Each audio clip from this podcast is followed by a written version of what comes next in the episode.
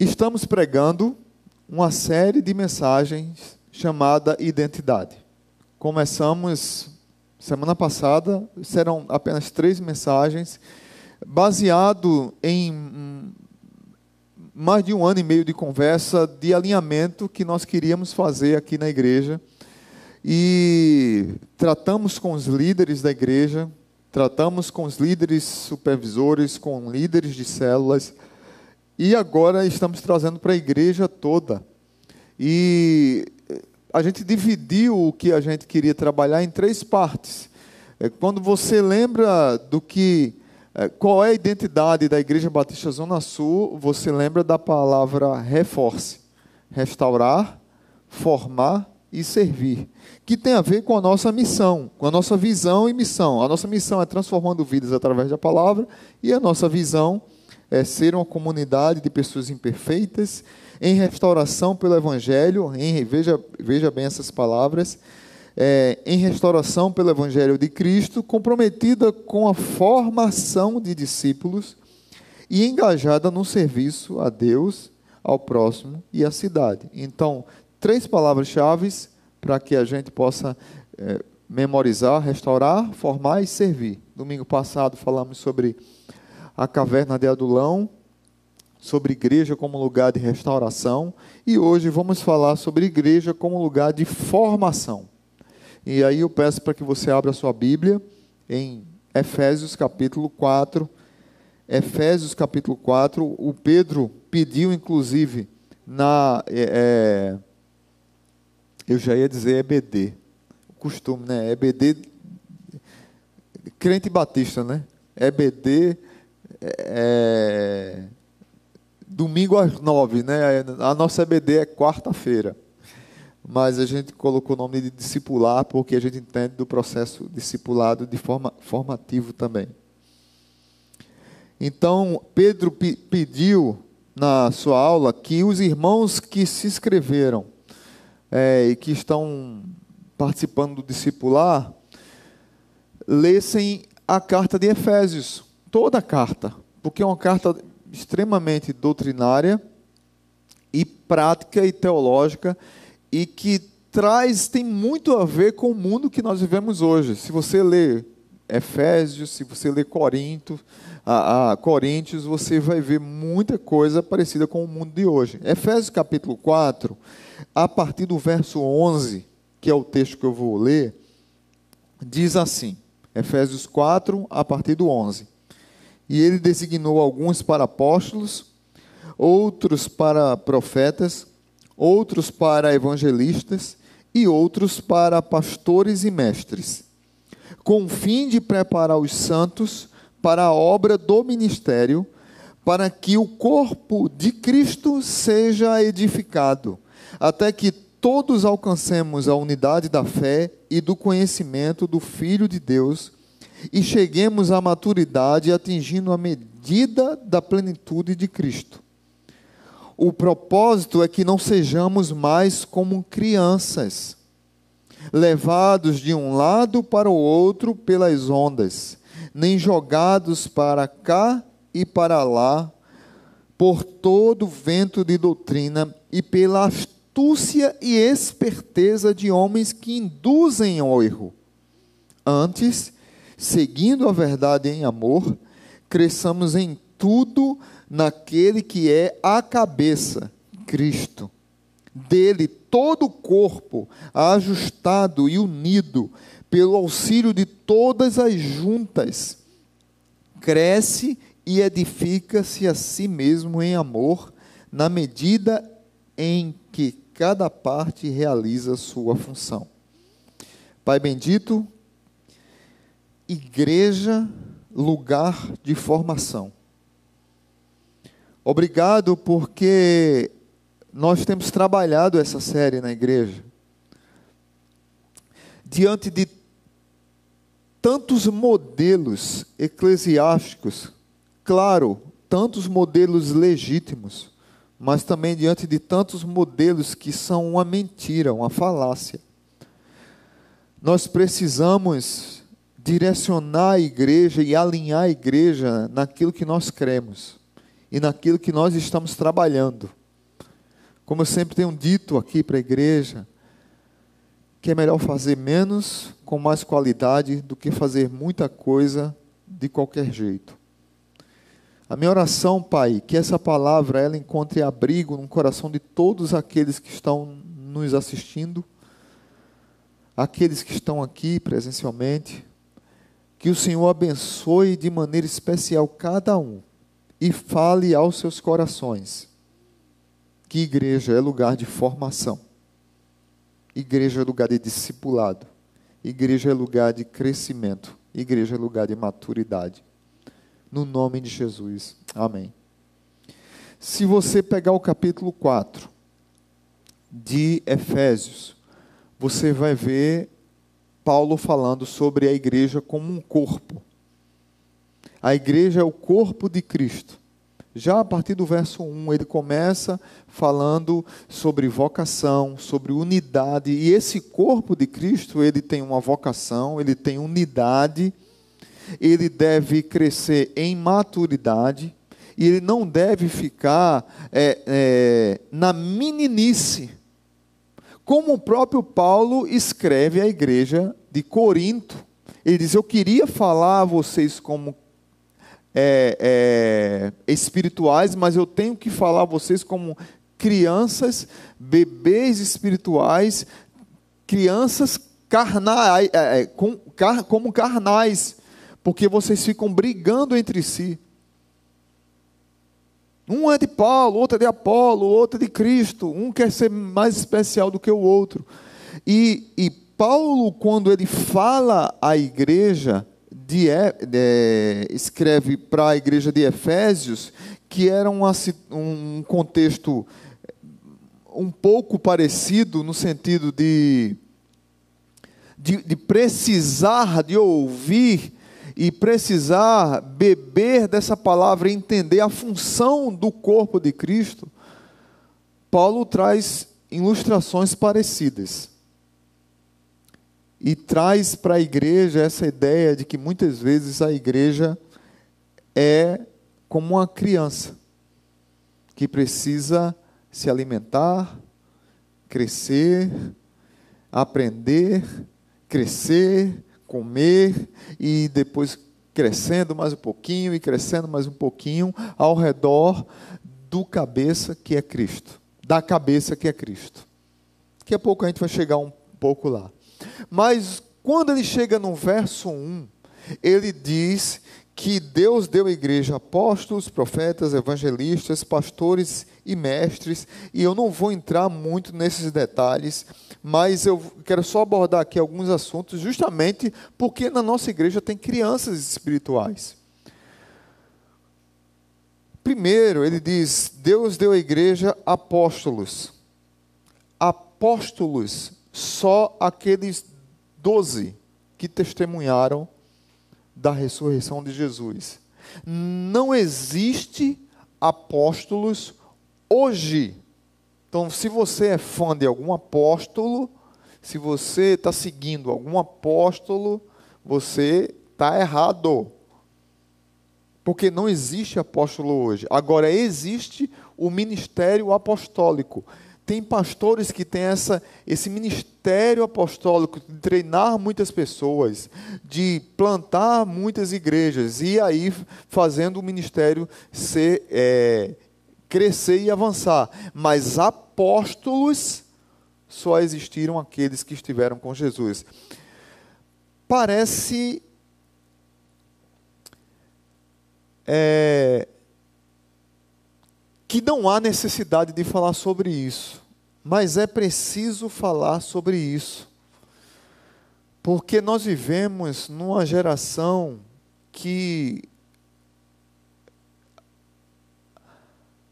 parou de ler a Bíblia, parou de estudar a palavra de Deus. E tudo que aparece em internet, em TV, em programas que se denomina alguma coisa ah, os irmãos imaturos, que ainda são crianças na fé, ou aqueles que têm 30 anos de crente, mas continuam como crianças na fé, vão seguindo. E aí não percebem que estão seguindo pessoas mentirosas, muitas vezes. Porque se a pessoa se autodeclara apóstolo, como tem, tem um aqui no Brasil que se declara pai apóstolo, e depois ele disse: Não, não sou pai apóstolo, não. Já pai apóstolo já é um nível mais baixo. Eu sou agora patriarca. E os crentes vão atrás seguindo como se fosse tudo normal. E esses homens impõem sobre eles um poder que a Bíblia não impõe. Então, Paulo, ele diz também que a igreja tem alguns profetas. E a ideia de profetas aqui não é de revelar alguma coisa, mas é de pregar a palavra, de ensinar a palavra, de ter uma voz profética também de confronto à sociedade. De, um, de confronto aos governantes. A igreja ela tem que ter uma voz profética para o mundo e não perder essa palavra. Não como é, dizendo, olha, eu tem fulano ali porque tem crente que ama isso também, gente. Eu já preguei isso aqui na igreja muitas vezes, mas parece que tem que repetir sempre para a gente voltar e, e se ajustar. Porque tem crente que diz assim: não, na igreja não tem a palavra, mas ali na esquina tem uma profetisa tal, que se eu for lá, é, Marcos até brinca às vezes aqui, é, diz: tem hora que é mãe, mãe, mãe não sei de quê, não sei das quantas. Ah, tem a mãe, não sei das quantas, profetiza da esquina lá, que você vai lá, ela faz uma oração e dá uma revelação para você que você está bom. É, cuidado com essas coisas. Cuidado com essas coisas. A Bíblia fala de profetas como proclamadores da palavra. E não como aquelas pessoas que ficam profetizando, dizendo coisas para eu determino, eu decreto, eu, Deus mandou dizer isso a você, mentiroso, cuidado com essa, é, é, é muita gente mentirosa fazendo isso. Evangelistas são aqueles que têm o dom do evangelismo, isso não quer dizer que nós não devemos evangelizar. A gente tem que ter muito cuidado com isso, que a gente tem que pregar o evangelho. Mas os evangelistas, tem pessoas que têm esse dom. Eu conto, contei uma história aqui na igreja uma certa vez, que marcou muito minha vida. Eu tava, eu gost... a primeira igreja que eu conheci quando eu queria conhecer uma igreja que era referência para o Brasil. E a primeira igreja que eu fui em 2005, eu lembro como se fosse hoje, foi a Igreja Batista do Morumbi. Porque é, era uma igreja que marcou a época no Brasil por plantar novas igrejas, por investir muito na obra missionária e, e não ser uma igreja é, religiosa, mas ser uma igreja de formar discípulos, que forma outros discípulos, que forma outros discípulos, que forma outras igrejas. E o pastor que fundou essa igreja, pastor Ari Veloso, faleceu já acho que foi em 2006, ou 2016, salvo engano, ele era um evangelista nato. E conta-se uma história lá de um pastor auxiliar que passou quatro meses para comprar um apartamento lá naquela região do, do Morumbi, São Paulo.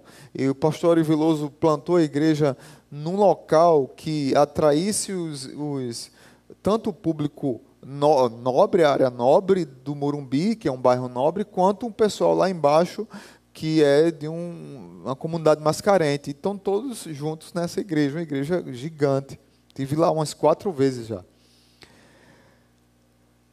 Aí conta-se a história desse pastor auxiliar que estava com um corretor de imóveis passeando para um lado, para o outro, ali em São Paulo, para comprar um apartamento. Até um dia que ele fechou o contrato e ele disse: agora eu tenho que pegar os documentos. Aí vamos ali na igreja que está lá. E o corretor disse: vamos. O corretor não sabia que ele era pastor. Quatro meses de conversas para comprar um apartamento, não sabia que ele era pastor. Aí ele disse: Olha, você fica aqui no hall da igreja. Lá realmente tinha um hall, tem ainda um hall com um sofá lá, um negócio bem chique. Se eu, eu vou subir na minha sala e vou pegar os documentos enquanto você aguarda aqui.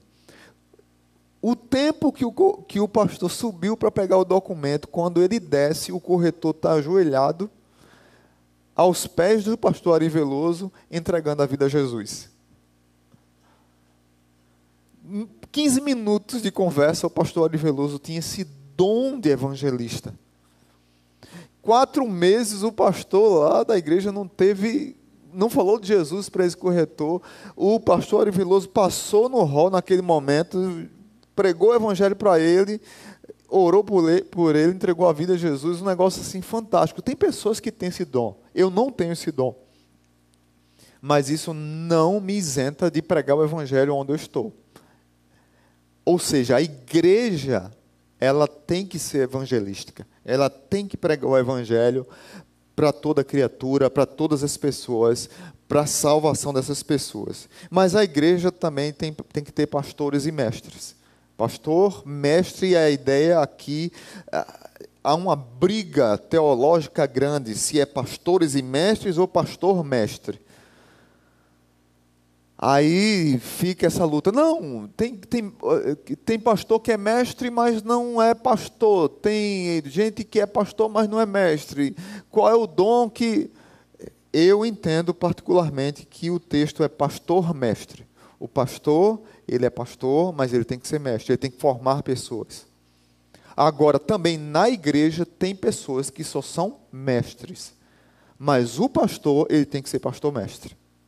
Não, para mim, não consigo enxergar de outro jeito num texto. E aí, gente, entra o que Paulo quer falar. Qual é a intenção de Paulo em falar um pouco sobre esses dons, e aqui não é uma lista definitiva, porque lá em Romanos tem uma lista de dons, lá em Coríntios tem uma lista de dons, e em Efésios também tem essa lista de dons espirituais da igreja, mas aqui não é uma lista definitiva. Aí Deus pode levantar dons na igreja que a gente não tem nem dimensão para abençoar e edificar a igreja naquilo que ela precisa. Mas Paulo fala esses dons com um objetivo muito claro. E aí eu peço que você mantenha a sua Bíblia aberta e veja no verso 12. Porque a igreja é lugar de formação. O verso 12 diz o seguinte: com o fim de preparar. Algumas Bíblias dizem assim, com o fim do aperfeiçoamento. É, é, é a palavra que talvez seja a melhor para aqui, com o aperfeiçoamento, com o crescimento dos santos, para a obra do ministério, para que o corpo de Cristo seja edificado. Então, três coisas Paulo fala no verso 12. A intenção de Paulo é que a igreja seja aperfeiçoada através de pastores e mestres. Eles tem que ensinar a igreja, formar a igreja, para que a igreja ela seja aperfeiçoada, seja preparada, deixe de ser criança, se alimente espiritualmente com Bíblia, com pregação, com ensino, com aconselhamento, com discipulado, com discipulado em grupo, que é a nossa célula, com discipulado individual, que algumas pessoas precisam, com conversas individuais. É, é o tempo todo e a intenção sempre é aperfeiçoar os santos, preparar os santos, fazer com que os santos cresçam e que a igreja seja edificada. E a palavra usada para aperfeiçoamento os exegetas dizem que tem duas conotações, que é esse aperfeiçoamento, esse aperfeiçoamento dos santos que os pastores mestres fazem é de remendar redes. É como ele fala na linguagem para pescadores que o tempo todo está pescando e tem que ver se tem alguma parte na rede que está precisando ser remendada. E aí ele vai remendando. Ou seja, o pastor mestre, a, o líder de célula, o supervisor, o líder de ministério, o tempo todo ele está remendando alguma coisa, está consertando alguma coisa. Também significa consertar osso quebrado. Ou seja, nós consertar quem quem já se internou em ala de hospital de pessoas que se quebraram sabe o que eu estou falando. É muito difícil. Você às vezes chega, o osso já está calcificado, a recuperação é lenta. Eu já me internei em duas alas terríveis de hospital, de queimados e de osso quebrado. Só que de osso quebrado eu já me internei umas cinco vezes. Porque eu era muito quietinho quando eu era criança. Então, assim, você imagina, né? E também já tomei banho de feijão fervendo e passei 23 dias internado. Essa é a palavra que Paulo usa para dizer que você tem que cuidar. Que a igreja precisa cuidar dessas pessoas, para que essas pessoas cresçam e desempenhem o serviço com o objetivo de edificar o corpo. A finalidade sempre é edificar o corpo. Eu sei que a que essa introdução está por demais delongada, mas eu precisava falar sobre isso, pelo cuidado pastoral com a igreja. E agora eu vou falar alguns pontos principais da mensagem que eu queria trazer para vocês. Mantenha sua Bíblia aberta. Os valores que estimulam a formação espiritual dos crentes, eles são evidenciados quando a igreja, que é o corpo de Cristo, ela tem intenção, ela arruma intencionalmente ao crescimento das pessoas. E com isso podemos afirmar que a igreja é lugar de formação. Gente, o que eu estou falando aqui é sério.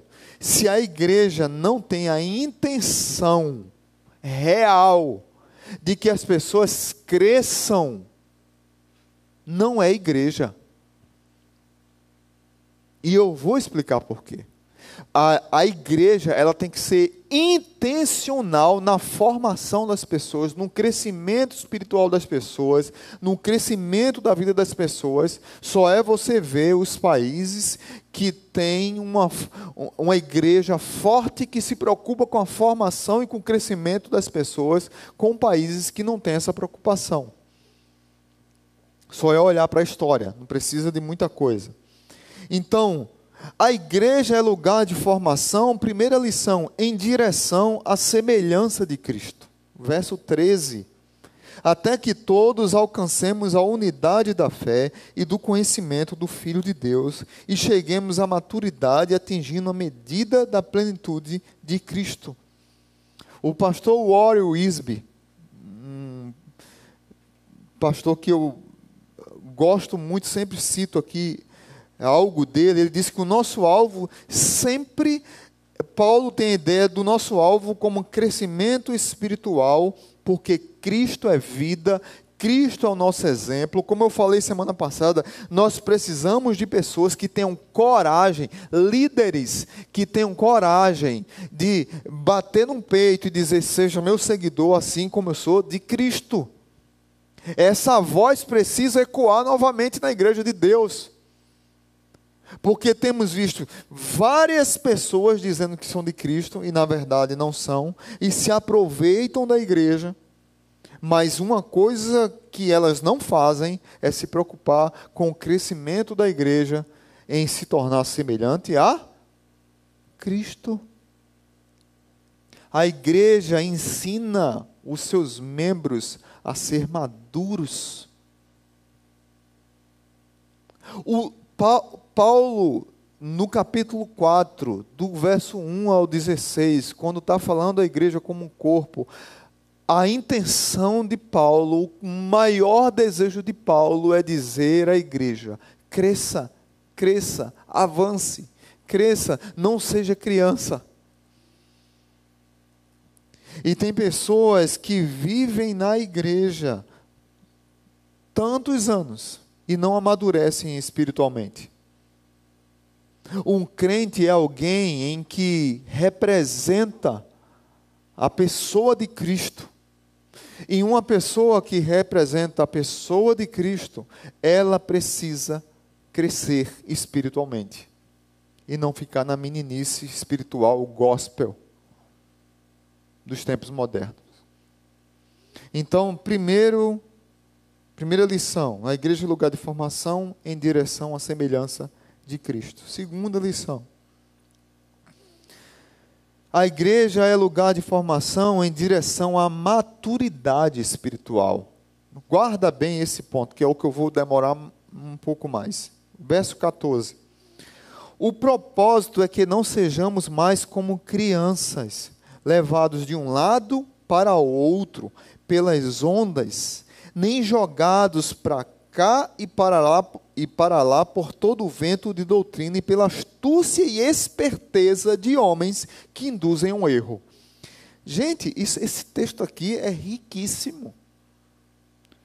Paulo ele apresenta três ideias aqui e talvez seja um ponto forte no texto, um ponto chave no texto, porque ele apresenta a igreja muitas vezes como um bebê é imatura.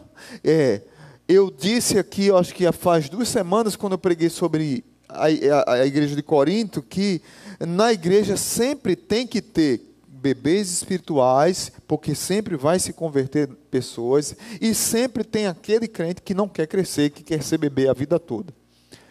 Mas tem aqueles que vão crescendo, aqueles que vão crescendo, e eu disse, eu lembro que eu disse, olha, tem que ter cuidado e maturidade para cuidar daqueles que são bebês e ter paciência, porque o crescimento é devagar. Você não pega um bebê, Bruno é, teve Luísa agora, nasceram vários bebês, é, agora não, Luísa já está com quantos meses?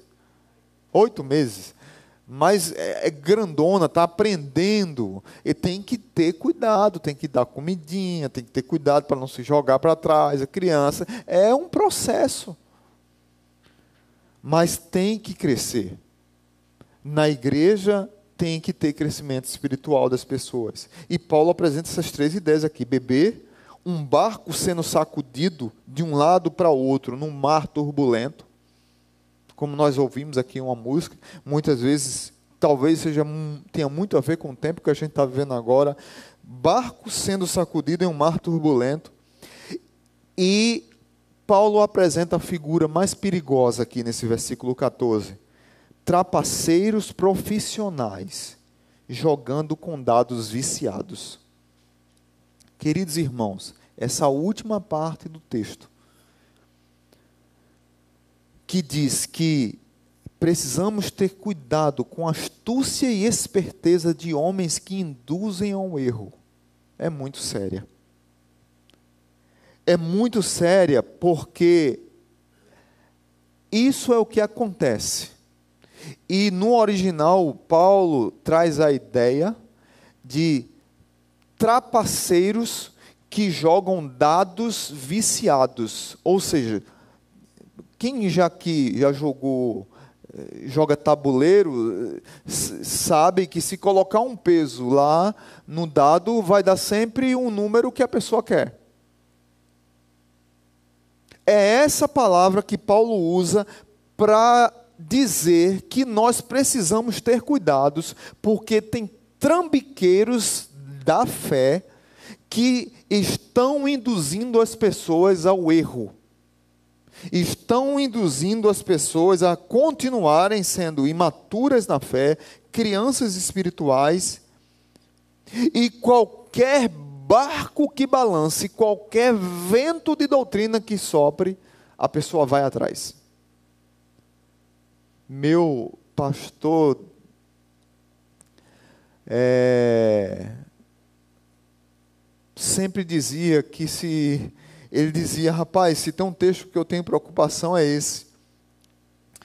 Que como é que Paulo escreveria o versículo 14 nos dias de hoje? Será que Paulo escreveria vento de doutrinas, como é, tem aqui?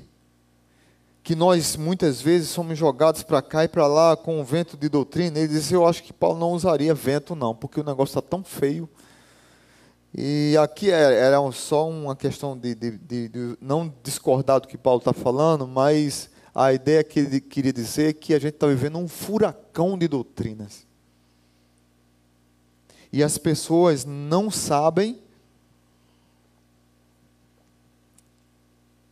ler a palavra, estudar a palavra, ter cuidado com os falsos profetas, com os falsos apóstolos, com os falsos evangelistas, com falsos pastores, com os falsos mestres que têm enchido a nossa mente na televisão, no YouTube, no Instagram. E a gente vai caindo, caindo e não vai amadurecendo. E ficamos dependentes dessas pessoas. Precisamos ter muito cuidado com isso. Um crente maduro, ele não é jogado de um lado para o outro com as oportunidades que surgem. Pode surgir muitas oportunidades é, espirituais, mas ele tem convicção. Ele sabe que na igreja que ele congrega tem alimento espiritual, tem pregação sã da palavra, tem pastores que amam, tem líderes que amam e que ensinam a palavra. Há crentes que vivem embarcando em todas as ondas e novidades e jamais se firmam na verdade. Toda onda gospel que, que tem, o, que, o crente quer ir. Todo culto novo que tem, o crente quer ir. Toda, todo é, é, projeto novo que tem, um crente quer ir. Ele não para para pensar no que está acontecendo, se é real, se é verdadeiro, se é espiritual, se é correto, se está baseado na palavra. É uma onda. E ondas vêm, vêm e vão. É muitas vezes como uma droga que intencionalmente esses trapaceiros profissionais da fé que jogam dados viciados, eles injetam nas pessoas uma droga que você precisa de uma dose mais forte, e de outra dose mais forte, e de outra dose mais forte. E às vezes essas pessoas chegam para a nossa igreja e com essas ideias malucas, e diz, não, mas pastor, mas na igreja tal tem isso, em tal lugar tem isso, e o tal pastor tem isso, e o tal, tal pastor faz cinco lives por dia, e o senhor não faz nenhuma. Dizer, por que eu tenho que fazer live? Eu prefiro conversar. Prefiro fazer uma ligação. Porque eu tenho que ser escravo de tudo. Não que eu sou contra a live, veja bem. Eu tenho que ter, o que eu estou querendo dizer é que eu tenho que ter cuidado. Porque toda novidade que as pessoas veem querem trazer e quer que a gente faça. E a gente, que eu digo, os pastores, os líderes, cada um tem suas obrigações e nós somos só uma pessoa. E às vezes fulaninho que está lá, que ficou famoso, tem pessoas boas, veja bem, pessoas boas, bem intencionadas e que ensinam a palavra. Mas tem pessoas amaldiçoadas, mentirosas, trambiqueiras, ladras, que se aproveitam da sua bondade e da sua imaturidade. As novidades religiosas, elas sempre vão aparecer. É como um doce na boca de uma criança. Não sei aqui quem quem foi criança como eu na época de setembro, que tem aquela é, aqueles povo que faz oferenda, né? Eu pegava era tudo de Cosme Damião. Eu não sei quem aqui foi criança no meu tempo. O pessoal disse, não, foi oferecido. Eu quero lá saber, eu quero saber da balinha, homem. Quero saber do chiclete, da pipoca. Então, todas as casas que entregavam Cosme Damião, estava eu lá na fila. Não tinha isso comigo, não. Eu não estava atrás da religião, eu estava atrás da doce. Não vou mentir.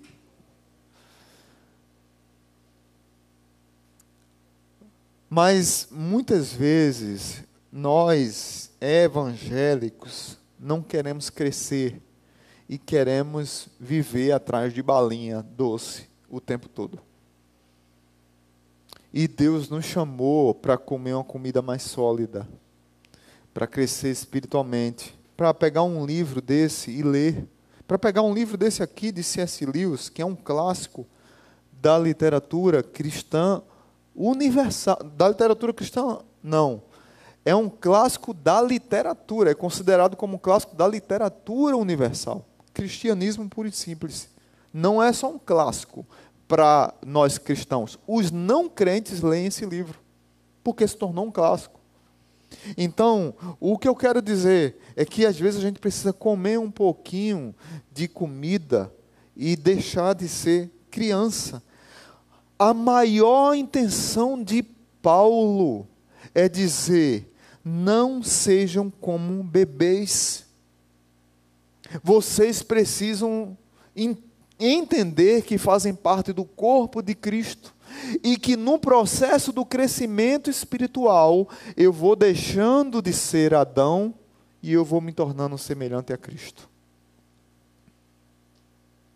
Eu era Adão, agora eu sou Cristo. Eu era Adão, eu, eu pecava, a queda, o Adão está dentro de mim, mas agora eu estou rumando em direção à maturidade espiritual de Cristo. E vai vir barco balançando, e vai vir falsa e, vira, e virão e virão barcos balançando, virão falsas doutrinas, virão trapaceiros com dados viciados, mas eu estou deixando de ser Adão e eu estou me tornando semelhante a Cristo, porque a intenção é que eu vá em direção à maturidade espiritual. Paulo só estava querendo dizer uma coisa para a igreja com muita ênfase. Você precisa deixar de ser bebê. Você precisa, precisa de, deixar de ser criança. Você precisa crescer. Tem hora que você não olha para um menino assim, vai crescer. Não é? Dá vontade de dar uns cascudos gospel, né? Vai crescer, abençoado de Jesus. Pronto. É isso que Paulo está querendo dizer para a igreja. Vá crescer. Cresça espiritualmente. Deixe de ser menino espiritual. Deixe de mimimi gospel. Cresça na palavra. Cresça na oração. Cresça na comunhão com a igreja. Cresça na intimidade com Cristo cresça na, é, num processo de discipulado, cresça como um leitor, Cresça como pessoa que, que ama conectar outras pessoas. Cresça. Tem pessoas que têm um dom maravilhoso de conectar, consegue. Não, fulano de tal já conecta com outro, traz para a célula e integra a pessoa na igreja. Tem pessoas que, que têm essa conexão, tem pessoas que precisam crescer no serviço. Paulo está dizendo: cresça. Deixe de ser bebê. Para de ficar fazendo as coisas de menino e cresça. Terceira lição, igreja lugar de formação, que vai em direção ao crescimento em amor. Versículo 15, Paulo diz assim: Antes, seguindo a verdade em amor, cresçamos em tudo naquele que é a cabeça, Cristo. Aqui é bem delicado, porque tem pessoas que são imaturas por inconsequência ou imprudência. Têm oportunidade, tiveram oportunidade de crescer, de avançar, e ficam se lamentando depois porque não cresceram, porque não avançaram. Depois que passou, não dá mais para voltar atrás. Tem que levantar a cabeça e seguir em frente. Às vezes foi inconsequência de uma decisão, às vezes foi imprudência, às vezes foi pecado mesmo. Mas eu queria trazer aqui um detalhe especial. Há pessoas que são imaturas por problemas de caráter, mas há pessoas que são imaturas por problema de carência. E aí eu queria dar uma palavra muito carinhosa aqui para aqueles que são mais maduros espirituais, que são muitas vezes rápidos no julgamento, que precisam ter mais cuidado nesse processo de julgamento. Porque muitas vezes a pessoa tem problema de caráter. Eu sempre digo, com quem tem problema de caráter, é um jeito de tratar. Com quem apenas escorregou, mas está arrependido, é outro jeito de tratar. Mas quem tem problema de caráter, muitas vezes temos que ser cirúrgicos. E quem tem problema de carência, nós temos que ter muita paciência. Sabe por quê? Porque a história nos ensina que a igreja, na Inquisição, porque uns cristãos, entre parênteses, que achavam que tinham a verdade, mataram outros cristãos que achavam que estavam em pecado, que eram bruxos e outra coisa lá, alguma coisa, e diziam, tá, esse cristão aqui está errado, a gente tem que tocar fogo nele, tem que matá-lo. Crentes matando crentes pela verdade em nome de Deus. E Paulo diz: antes, seguindo a verdade em amor, cresçamos em tudo naquele que é a cabeça, Cristo. Então, a verdade sem amor, ela é brutalidade. Mas amor sem verdade é hipocrisia. A verdade sem amor é brutalidade, mas amor sem verdade é hipocrisia. Então veja como a gente fica só polarizado nesses extremos, entre verdade e amor. Nós temos que ter amor, mas com verdade. Agora, a verdade sem amor, ela é um risco para a igreja. Nós não podemos desvincular a verdade do amor, do evangelho, da graça. A igreja tem que ser firme nos seus posicionamentos, mas com amor, amando o pecador, amando o que tem problemas de carência e também amando o que tem problemas de caráter. mas os tratamentos são diferentes. Provérbios 27, 6 diz: Leais são as feridas feitas pelo que ama, porém os beijos de quem odeia são enganosos. A verdade, queridos, precisa ser sempre pregada mas com amor, e sempre ensinada, e sempre confrontada, mas com amor. Antes, seguindo a verdade em amor, cresçamos em tudo naquele que é a cabeça, Cristo. Por último, a igreja é lugar de formação em direção à edificação do corpo. Verso 16 diz: Dele todo o corpo, ajustado e unido pelo auxílio de todas as juntas cresce e edifica-se a si mesmo em amor, na medida em que cada parte realiza sua função. Cada membro da igreja, não importa o seu dom, ou quão você acha que o seu dom não seja significativo ou significante, não existe isso na igreja. Todo dom é importante, toda pessoa é importante no corpo de Cristo. Jesus morreu por você. Jesus morreu pela igreja, pelo seu povo. E todo povo de Deus tem um dom. E esse dom é para o crescimento do corpo, que não deve, que deve deixar de ser criança e atingir a semelhança de Cristo, e atingir a maturidade espiritual, e atingir a verdade em amor, nós precisamos uns dos outros. Nós precisamos nos alimentar mutuamente. Nós precisamos de comunhão uns com os outros. Não, não existe essa história de que um pastor não, não existe isso no Novo Testamento, gente. Que um pastor cuida de todo mundo. Não, isso é invenção. O seu dom me abençoa. O meu dom lhe abençoa. Nós dois abençoamos um terceiro, que abençoa nós dois. É a igreja se pastoreia, se cuida e vai crescendo assim.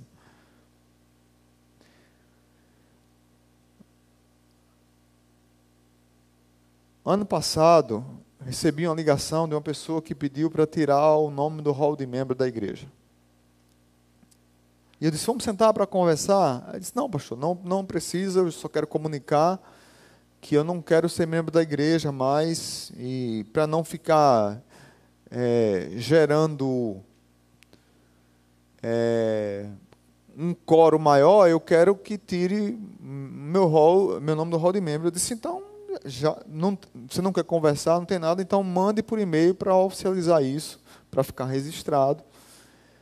Mas, gente, depois dessa ligação, eu chorei tanto, porque a pessoa concluiu a frase assim, concluiu a conversa assim. Eu não preciso de igreja. Eu não preciso de comunhão com a igreja para ser crente. Eu sou crente sozinho. Nós estamos numa, vivendo numa geração de pessoas que estão morrendo isoladas, porque não querem edificar-se mutuamente no corpo. E essa pessoa que me disse isso, eu sei que uma pessoa doente emocionalmente, isolada, não tem amigos, não conversa com ninguém, não tem alegrias com ninguém, não sorri. Essa semana eu, eu, eu disse é, para Tiagão, ele isolado em casa, triste, aquela situação toda. Eu disse, homem, separe um dia e vá assistir comédia para dar gargalhada. Só isso. Para rir, porque você está isolado. Mas a gente sabe que Tiagão é uma pessoa muito relacional. Aí eu indiquei para ele um, um filme de cearense. Você imagina, né? Cearense fazendo um filme, você riu do começo ao fim, né? Aí ele disse que ia assistir o filme. Mas como eu fiquei triste e como me machucou essa palavra da pessoa, porque eu sabia que a pessoa precisa de ajuda, eu sabia que a pessoa precisa de comunhão, eu sabia que a pessoa precisa de uma célula. Mas ela disse: Não, eu, eu sou crente sozinho, eu não preciso de comunhão com ninguém. Numa petulância, numa arrogância, numa presunção terrível. Num mundo que as pessoas estão se isolando cada vez mais. Quando o maior exemplo para a igreja de que comunhão e edificação mútua é importante é a própria Trindade. Pai, Filho e Espírito Santo. É uma comunhão. A Trindade é exemplo para nós de que precisamos de comunhão, de que precisamos edificar mutuamente o corpo, dele todo o corpo ajustado e unido pelo auxílio de todas, de algumas. É isso que Paulo está dizendo? De todas as juntas, cresce e edifica-se a si mesmo em amor, na medida em que cada parte realiza a sua função. Se você fizer a sua parte, se você entender que você é um crente semelhante a Cristo, que você deve ser imitador de Cristo, de que você faz parte de um corpo, de que você deve falar a verdade em amor, de que você deve crescer em maturidade espiritual, quando você entende o que Paulo queria dizer, deixa de ser criança. Você compreende que você tem uma função e que a sua função é importante para o corpo de Cristo. A sua função é importante para o próximo. Então, queridos, concluindo, eu quero só fazer algumas perguntas aqui para você. Onde nossa igreja precisa crescer em direção a essa maturidade? Uma pergunta retórica para você meditar. Vou mandar para as células, para ser trabalhado nas células. Onde nossa igreja precisa crescer em direção à maturidade? Segunda, quais dons Deus concedeu a você. Eu estou falando com você, crente da Igreja Batista Zona Sul. Qual foi o dom que Deus deu a você? Para que você ajude no processo de formação da igreja e do crescimento da igreja. E quais os desafios, truques traiçoeiros e ensinamentos falsos precisamos prestar atenção? E como podemos combatê-los? Se tem uma coisa que é difícil para nós, pastores, líderes, é às vezes ter que estar tá batendo na mesma tecla contra falsos ensinamentos que leva você ao erro, é essa aqui. Porque tem muitos truques traiçoeiros. Tem muitas pessoas que aparentemente abençoam, mas na verdade estão lhe enganando. E para a gente que é pastor é difícil às vezes ter que expor isso. Mas é, é um trabalho caro que custou a morte de Jesus na cruz do Calvário. E a gente precisa fazer. Mas eu queria contar com a sua ajuda, como igreja. Porque de repente talvez você esteja vivendo como uma criança, sendo seduzida por falsos ensinos.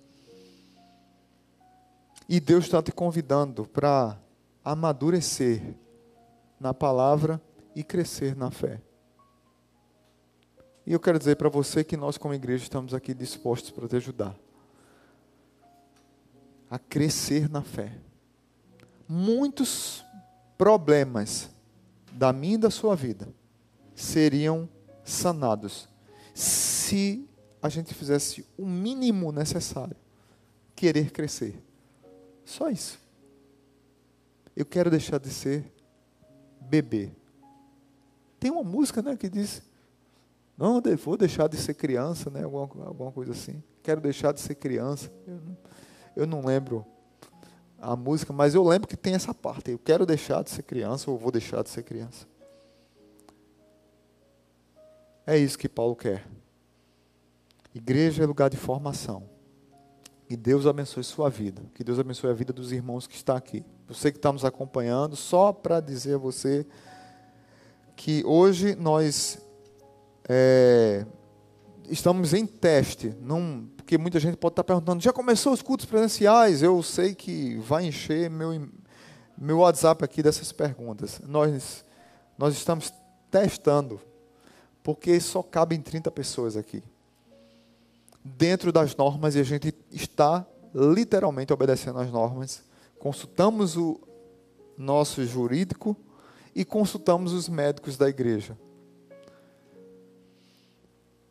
Mas a gente está sendo muito prudente, tendo um cuidado do distanciamento. E hoje aqui só, só tem aqui líderes da igreja, líderes de células, diretoria, supervisores. E aí quem queria vir, quem podia vir, tem pessoas que preferem ficar em casa, quem pôde vir se inscreveu lá nos grupos de liderança e estão, aqui. Então nós hoje estamos testando, talvez domingo ainda como teste, mas a nossa oração é que esse vírus maldito possa ser vencido. Estamos nesse caos, por conta desse vírus no mundo todo. O que eu queria que você não perdesse de vista é que isso é fruto do pecado. Nós decidimos ser Adão. E houve a queda. E um vírus desse, não dá nem para ver. Tem dizimado a vida de tanta gente. Por isso que precisamos muito mais do Senhor e Salvador Jesus Cristo em nossas vidas. Amém? Curva sua cabeça e vamos agradecer a Deus. Pai bendito, muito obrigado, porque a igreja é lugar de formação. Abençoa aqui os meus irmãos. Reforço aqui o, o empenho empenho, o desejo de que esses irmãos que estão nos ouvindo, os que estão presencialmente, os que estão nos acompanhando, os que vão ouvir essa mensagem depois, que eles tenham intenção de querer crescer na fé. E estamos trabalhando esse crescimento como igreja no discipular. Às vezes nós gastamos tanto tempo na internet, tanto tempo, às vezes, assistindo alguma coisa, e desprezamos 45 minutos de uma aula que pode mudar a nossa vida e fazer com que nós possamos crescer na fé e no conhecimento de Deus. Nos incomoda, Espírito Santo. Aquece o nosso coração. Eu tenho batido na tecla e orado. O quanto meu coração está moído pela geleira que está o coração de tanto crente. Tantos crentes que o coração está gelado. Gelado, espiritualmente falando. E quando você fala, ficam irados. E quando você quer dar uma palavra de amor, de verdade, trazendo para perto, chamando de volta para casa. Acha que a gente está acusando, que a gente está julgando. A minha oração, Pai, é que o Senhor os ajude, os ajudem a enxergarem no abismo que estão pisando. E que muitas vezes é um caminho sem volta. Que o Senhor aqueça o nosso coração a querer crescer na graça e no conhecimento do Senhor. Porque a igreja é lugar de formação. E a Igreja Batista Zona Sul tem um compromisso sério com um processo de crescimento espiritual, de discipulado, de apoio às células, de ensino, de pregação séria, de confrontação com a vida E nós não vamos abrir mão disso, por causa de trapaceiros da fé que têm pregado uma mentira. Nós preferimos continuar pregando a verdade e amando as pessoas que estão ouvindo essa verdade. Nos dá uma semana abençoada. Obrigado pela vida de todos os irmãos que estão aqui. Obrigado pelos irmãos que estão nos acompanhando. Abençoa o louvor Obrigado por tudo que foi cantado aqui. Que tenhamos uma semana consagrada ao Senhor. Que o amor de Deus o Pai, que a graça maravilhosa de Jesus e que a comunhão do Espírito nos acompanhe. Amém.